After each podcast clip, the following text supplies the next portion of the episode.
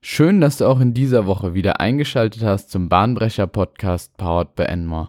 In dieser Folge stellen wir euch die Lead User Methode vor. Der Bahnbrecher Podcast hilft dir dabei, eingefahrene Denkbahnen zu verlassen. Wir geben dir ein Rüstzeug in Form von Techniken, Methoden und Theorien an die Hand, um bahnbrechende Ideen zu entwickeln und diese in Innovationen zu verwandeln. Dabei greifen wir zurück auf unsere Erfahrung als Beratungshaus und teilen dir mit, was sich in der Praxis wirklich bewährt.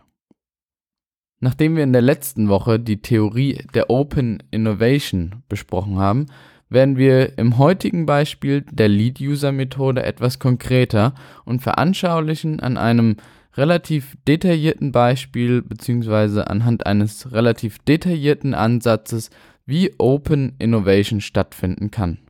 Bei der Lead-User-Methode geht es nämlich darum, externe Kunden und Anwender unseres Produktes in den Innovationsprozess mit einzubeziehen und deren Wissen und Know-how aufzunehmen bzw.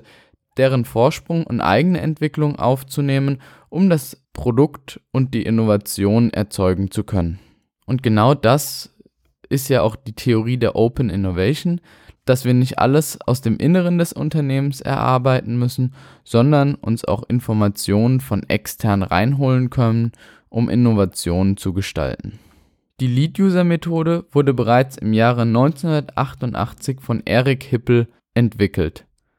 Eric Hippel ist Researcher des Massachusetts Institutes of Technology und wie die Lead-User-Methode bereits im Namen festhält, handelt es sich darum, den fortschrittlichen Anwender und Nutzer eines Produktes zu identifizieren und anhand von ihm Innovationen abgeleitet zu bekommen.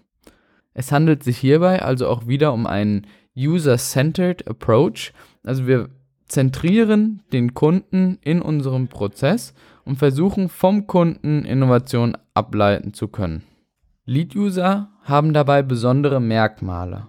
Und zwar können wir dabei zwei zeitliche Dimensionen unterteilen.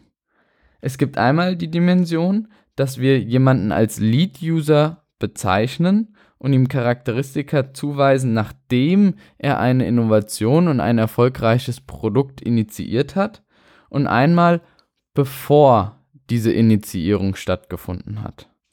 Und wenn wir uns einen Lead-User anschauen, bevor er innovativ tätig war und die Innovation vom Unternehmen umgesetzt hat, dann sind das in der Regel die Art von User, die sehr, sehr akribisch sind, die das Produkt auch weiterentwickeln, also eine Art Tüftler, die das Produkt auf ihre eigenen Anforderungen anpassen.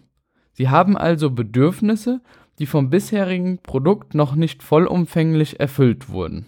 Darüber hinaus gibt es auch User, die Produkte untypisch verwenden und neue Anwendungsszenarien für beispielsweise einen Schraubenzieher als Dosenöffner entwickeln.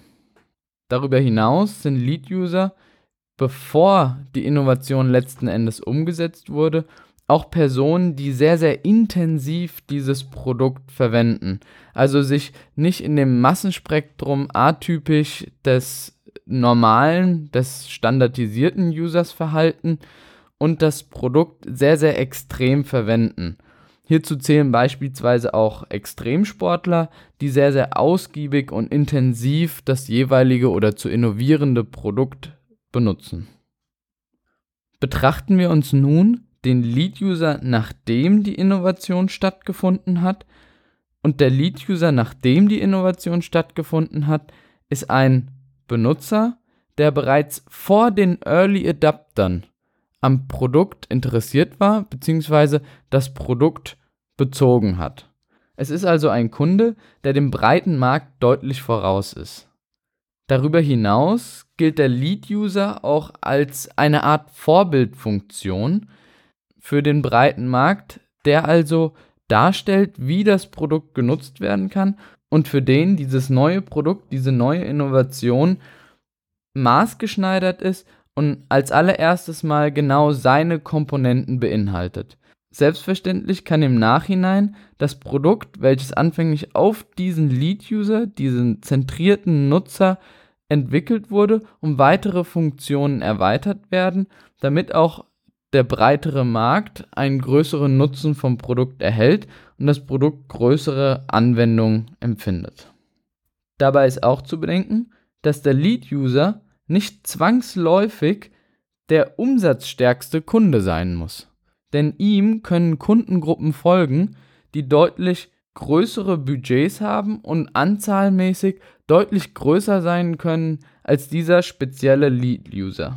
Aber der Lead-User hat letzten Endes dazu geführt, dass die große und breite Masse gefolgt ist. Also er hat auch einen gewissen repräsentativen Charakter. Und genau diese Unterscheidung in diese beiden Komponenten, Lead-User bevor eine Innovation stattgefunden hat und Lead-User nachdem eine Innovation stattgefunden hat, schildert auch zwei unterschiedliche Richtungen, in welche diese Methode funktioniert.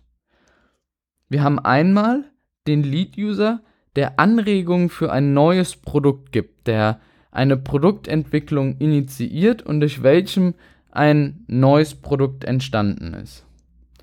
Und andersrum können wir den Lead-User auch verwenden bzw. definieren und seine Informationen zunutze machen, wenn wir eine Produktidee haben, für diese Produktidee einen spezifischen Lead-User definieren, diesen identifizieren und anhand seines Feedbacks das Produkt optimieren. Das Produkt wird dann im Prinzip auf diesen Lead-User zugeschnitten und kann weiterhin um Funktionalitäten erweitert werden. Wir werden für die beiden Ansätze jetzt nochmal zwei Beispiele geben. Ein klassisches Beispiel für den Lead-User, der ein neues Produkt entwickelt hat, ist beispielsweise Gary Fisher. Gary Fisher war ein Radrennsportler, also wirklich einer, der auf der Extremseite ein Produkt benutzt hat, also sehr intensiv ein Produkt verwendet hat. Und er hat aus dem Straßenrad ein Mountainbike erstellt. Er hat also das Fahrrad umfunktioniert, weil er ein Bedürfnis hatte, das Fahrrad auch auf schwergängigerem Gelände verwenden zu können. Es brauchte also einen robusteren Rahmen, es brauchte breitere Räder und genau das hat er in Eigeninitiative als Tüftler für sich selbst entwickelt und hat so ein eigenes Unternehmen und die Marke Mountainbike gegründet. Er ist also Begründer und Ideengeber für das heutige Fahrradsegment der Mountainbikes und war damit selbstverständlich auch Lead-User, weil er vor allen anderen, selbst vor den Early Adoptern, das Produkt bereits verwendet und initiiert hatte. Unter Berücksichtigung des zweiten Ansatzes, also der Identifikation eines Lead-Users, nachdem eine Produktidee bereits entstanden ist, können wir das BlackBerry heranziehen. Wenn wir uns das BlackBerry betrachten, dann hat es gewisse Funktionalitäten und man kann Besonderheiten bzw. Eigenschaften, die der ideale Kunde eines Blackberries innehat, definieren. Das könnte beispielsweise die Mobilität sein. Ein BlackBerry bringt nichts, wenn man nur zu Hause sitzt. Also man braucht irgendwie einen Informationsaustausch, der auch virtuell stattfinden muss. Die Personen müssen ein gewisses Budget vorhanden halten. Sie müssen technisch versiert sein, um das Produkt bedienen zu können. Und sie müssen einen gewissen Vorteil daraus ziehen können, dass sie das Produkt als erster besitzen. Darüber hinaus muss noch ein Bedürfnis bestehen, gewisse Sicherheitsstandards einzuhalten. Und was wie die Faust aufs Auge für diesen BlackBerry jetzt trifft, sind nicht wie anzunehmen Businesspartner ähm, oder Geschäftsmänner, sondern es war als allererstes das Militär. Und damit hat das Militär im Prinzip die Lead-User-Funktion des Blackberries eingenommen und hat letzten Endes dann auch dafür gesorgt, mit der nachträglichen Betrachtung, dass viele andere Kundengruppen nachgezogen sind und das Produkt angeschafft haben. Ich glaube, klar ist nun, dass die Lead-User-Methode in zweierlei Richtungen verwendet werden kann. Für Unternehmen ist es dementsprechend wichtig, einmal zu betrachten, was sind meine Kundengruppen, die mein Produkt sehr, sehr extrem verwenden und kann ich gegebenenfalls aufgrund deren unerfüllten Bedürfnissen mein Produkt weiterentwickeln oder neue Produkte initiieren. Und der andere Aspekt ist der Ideenüberprüfung. Das heißt, ich definiere für eine Idee einen Lead-User, eine kleine Kundengruppe, auf die das Produkt maßgeschneidert ist und nutze diese als erste Kunden, die weitere Kunden anziehen und erweitere dann dementsprechend die Funktionalitäten meines Produktes. Dieser Personenkreis kann beispielsweise über ein Screening oder über das Per-Meeting identifiziert werden. Beim Screening werden Fragebogen, die die Charakteristika und Eigenschaften eines Lead-Users beinhalten, an eine breite Masse verteilt und die Antworten herausgefiltert, die dem Bedarf entsprechen. Beim Pyramiding wird ein Netzwerk genutzt. Es wird also eine bestimmte oder einige wenige Personen am Anfang befragt und aufgrund von Empfehlungen dieser Personen wird man dann immer weiter hin zum Lead-User geleitet.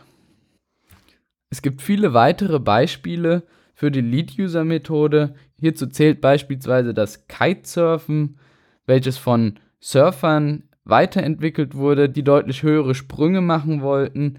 Der Tipex ist ein Beispiel für die Lead-User-Methode oder aber auch bei 3M bei der Produktentwicklung oder der Formel 1 findet die Lead-User-Methode kontinuierlich Anwendung. Der Gedankenhappen für deine folgende innovative Woche lautet: You can't just ask customers what they want and then try to give that to them. By the time you get it to build, they'll want something new. Und das Zitat stammt von Steve Jobs und der sagt, es bringt nichts, das breite Segment zu fragen, was sie wollen, sondern wir müssen die herauspicken, die Vorreiter in der Produktentwicklung und in der Produktverwendung sind. Solltest du noch Fragen, Verbesserungsvorschläge oder Ideen zu unserem Podcast haben, dann kontaktiere uns gerne unter contact@enmore.de. Wir unterstützen dich, dein Team und dein Unternehmen gerne bei der nächsten Innovation.